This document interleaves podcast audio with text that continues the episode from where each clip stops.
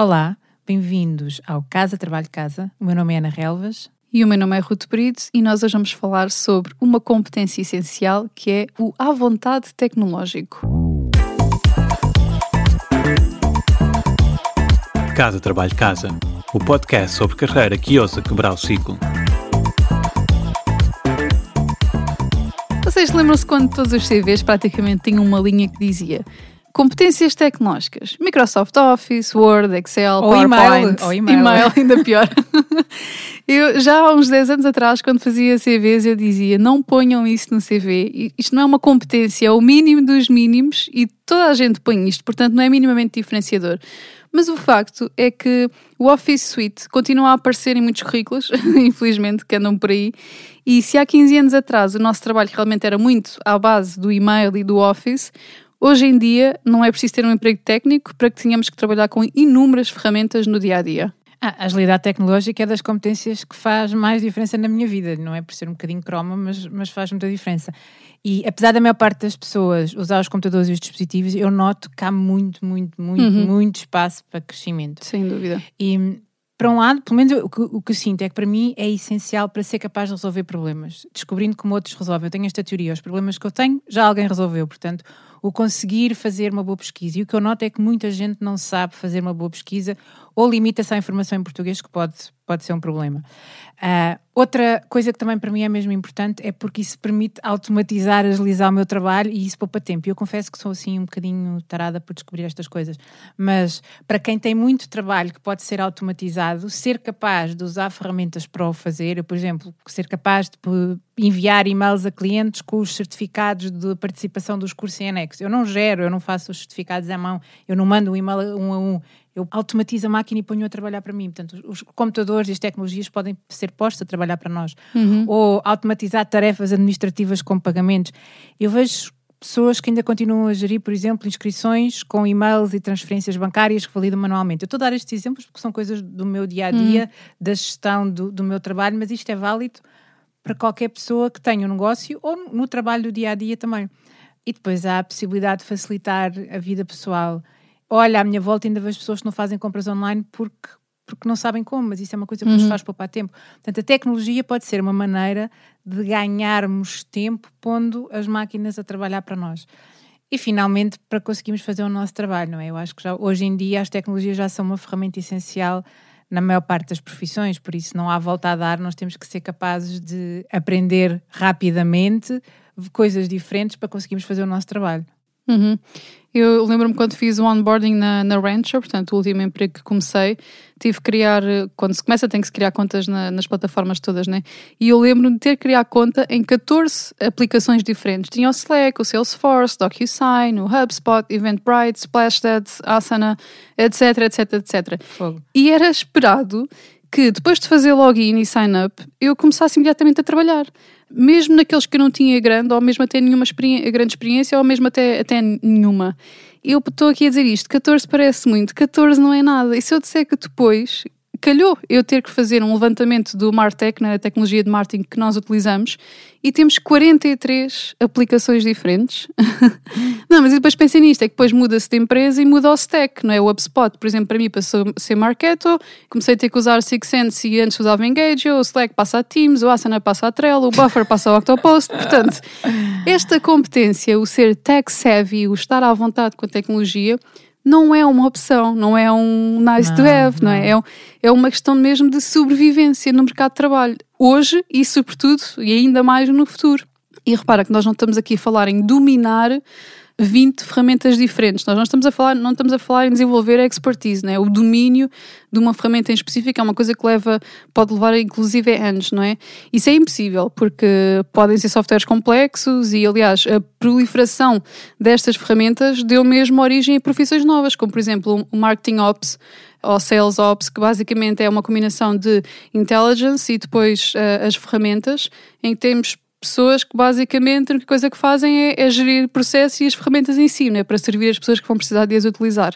Ou então mesmo profissões especializadas como Salesforce Admin, uh, ServiceNow Developer, portanto há pessoas que têm profissões que o trabalho deles é só mesmo trabalhar com uma única ferramenta. Uhum. Eu não estou a falar desse tipo de expertise, eu estou a falar de estar à vontade, sobre estar confortável com estas novas tecnologias e, por outro lado, ter a capacidade de rapidamente aprender a usar um software ou uma ferramenta nova.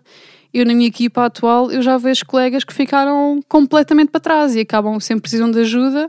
Às vezes, em vez de irem ao Martin Ops, acabam por me vir Uhum. pedir a mim porque sabem que eu, mesmo que não saiba, no instante aprendo e explico-lhes como é que se faz uma outra tarefa. Uhum.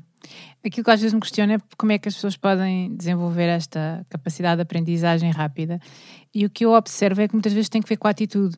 E muitas vezes, eu acho que se calhar se pensarmos nas pessoas com menos experiência tecnológica ou mais velhas, têm o medo de explorar. Uhum. Mas eu olho, por exemplo, a minha mãe, que é super ágil no uso do telemóvel. Ela é ágil no no uso do telemóvel porque explora, porque brinca, porque vê os menus. E isso é uma atitude que é muito positiva e que é importante toda a gente ter. E desconstruir também, se calhar, um bocadinho a história do eu não sou capaz, eu não tenho jeito, eu não gosto. Já ninguém se pode dar ao luz, como estavas a dizer, de achar que a tecnologia é uma coisa para cromos. Não Uhum. é, é a ferramenta. Portanto, hum, Isto, isto é mesmo importante. Se nós, se nós nos habituarmos a testar, a explorar, a mexer, depois com a experiência nós começamos a identificar alguns padrões no, no, no user interface, né? no interface. E as funcionalidades das várias apps também acabam por seguir às vezes a mesma lógica. Né? Os, também os developers e os designers acabam por seguir tendências que é precisamente para facilitar a vida ao utilizador, né? para ser mais intuitivo. ah, exato, para ser mais intuitivo. A questão é que se nós não exploramos, acabamos por não usar todo o potencial de uma ferramenta e às vezes pode ter, como estavas a dizer há pouco, pode ter o poder de nos facilitar imensa vida. Além de, obviamente, nos trazer para métodos de trabalho do século XXI em vez de, de, de estagnarmos. Por exemplo, uma mesma ferramenta, o Slack, que é uma coisa simples, né? Há pessoas que usam o Slack simplesmente como uma ferramenta de chat, para falar com este, para falar com aquilo.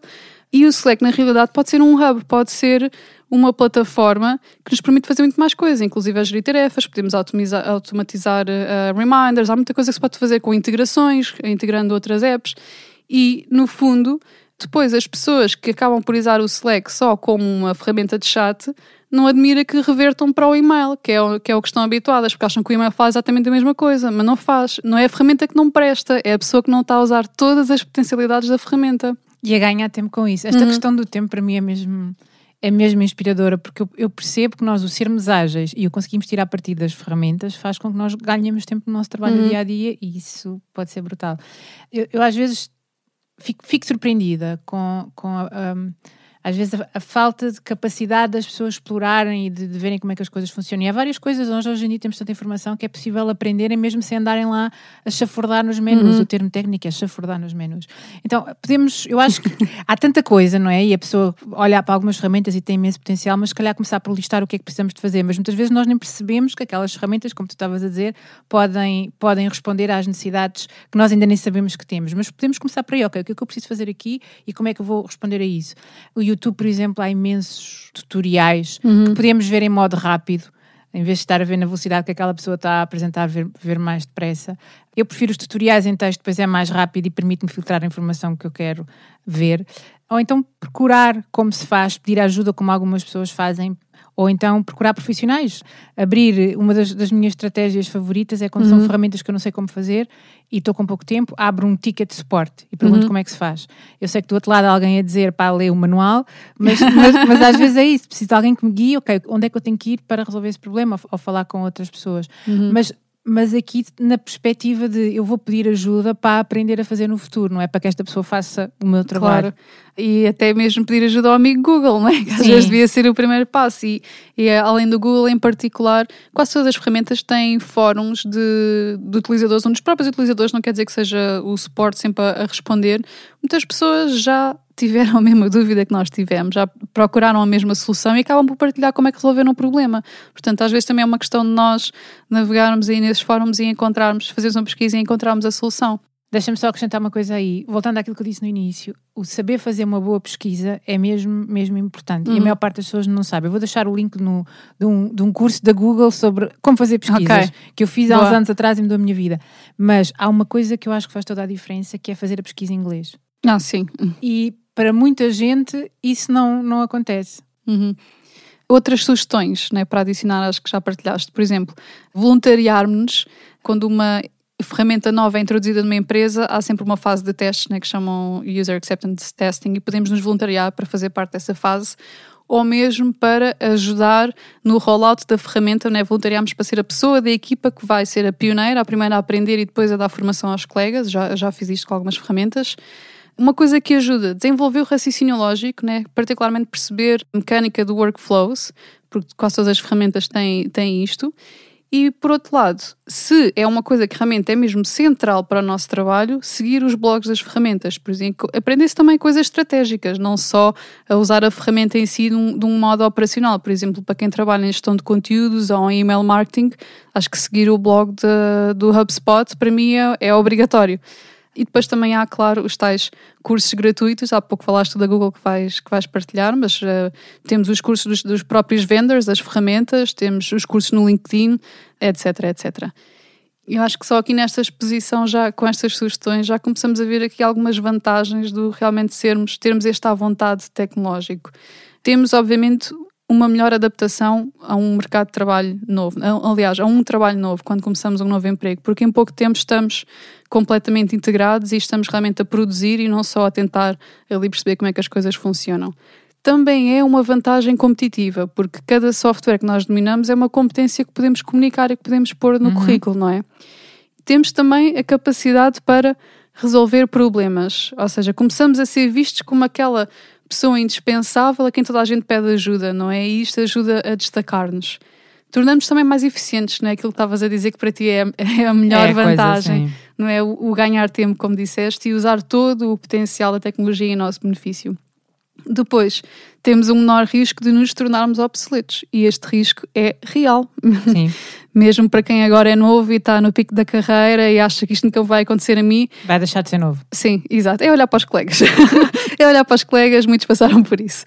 E depois também nos ajuda, que uma coisa importante, pelo menos para mim, ajuda-nos a fazer escolhas informadas. Por exemplo, eu sempre estive habituada a trabalhar com HubSpot, adoro, acho que é tipo o melhor software nesta área e de repente calhou estar numa empresa em que, em vez de HubSpot, usam um Arqueto, que é um concorrente, é uma ferramenta concorrente.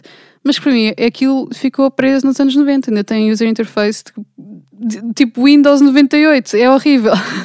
Leva-me a perder mais tempo. E eu vejo que eu sou realmente uma pessoa infeliz quando sou obrigada a trabalhar com aquela bosta. Espero que não esteja ninguém do marketing a ouvir, a ouvir o episódio. Mas eu hoje em dia, eu às vezes vejo anúncios de emprego no LinkedIn só porque sim, porque é que é por aí, e acho, acho interessante e vejo um emprego e acho, ah, realmente isto, yeah, isto parece fixe. Mas depois faço scroll down e vejo na lista de, de ferramentas que é preciso dominar marketing e automaticamente penso, nope, next. não, nunca na vida vou uh, voluntariamente trabalhar numa empresa que este seja o software que eles utilizam, porque para mim é, é um atraso de vida e faz-me mesmo, mesmo infeliz. Só se quiser ser infeliz, não é? Exato. Portanto, conclusão. Skills mais importantes para ter no mercado de trabalho hoje em dia, como estavas a dizer há pouco, o dominar absolutamente o inglês, não é? é o que estavas a dizer. A maior parte destas ferramentas estão em inglês, mesmo que tenham uh, versões traduzidas. Depois de toda esta aprendizagem o suporte, geralmente está sempre tudo em inglês e há mais opções, não é? Como mencionaste há pouco. E realmente compreender o impacto da tecnologia no mundo. Portanto, como não é preciso ser uma pessoa técnica, não é preciso ser um developer, mas não é preciso ser engenheiro, mas compreender como a tecnologia afeta a vida, afeta o consumo e as empresas. E ambas, ambas estão de, de, de mãos dadas, né? como, como dissemos, os softwares, manuais, conteúdos, etc., está tudo em inglês. E no fundo é assim que nós nos preparamos para os empregos uhum. do, do futuro nós estamos sempre a falar em tendências, não é? No que toca à tecnologia, onde encontrar esta informação, como estar atualizado. Algumas sugestões pode ser eh, seguir, subscrever algumas newsletters. Eu recomendo Inside Tech, podem pôr no Google, é vosso amigo, e encontrar.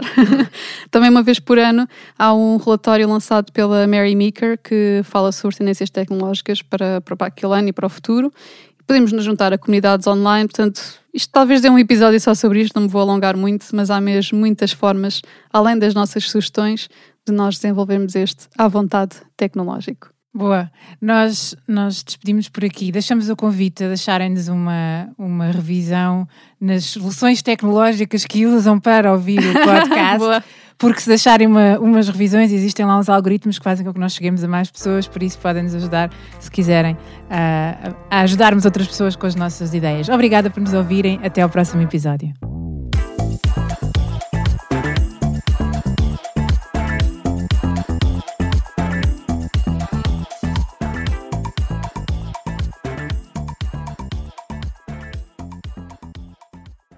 Sabias que já podes apoiar o nosso trabalho? Se és um ouvinte fiel do nosso podcast, convidamos-te a subscrever o Casa Trabalho Casa Premium. Por menos de 5 euros por mês, estás a ajudar-nos a cobrir os custos de produção e a garantir que continuamos a trazer-te conteúdos semana após semana. E para agradecer o teu apoio, preparamos três vantagens exclusivas. Primeiro, ouve o podcast em primeira mão. Já não precisas de esperar por quarta-feira. Para começar a semana motivado, passas a receber os episódios ao domingo à noite. Segundo, o kit Mãos Livres. E o que é isto? Podes ouvir o podcast enquanto fazes outra coisa sem perder nada. Nós enviamos-te a transcrição do episódio e assim não precisas tirar notas. Terceiro, passa à ação. Uma vez por mês, oferecemos um recurso adicional que ajuda a colocar em prática algo que partilhamos no podcast. Pode ser uma folha de exercícios, um áudio de mindfulness com um propósito específico, um template de currículo, etc, etc. Muita coisa.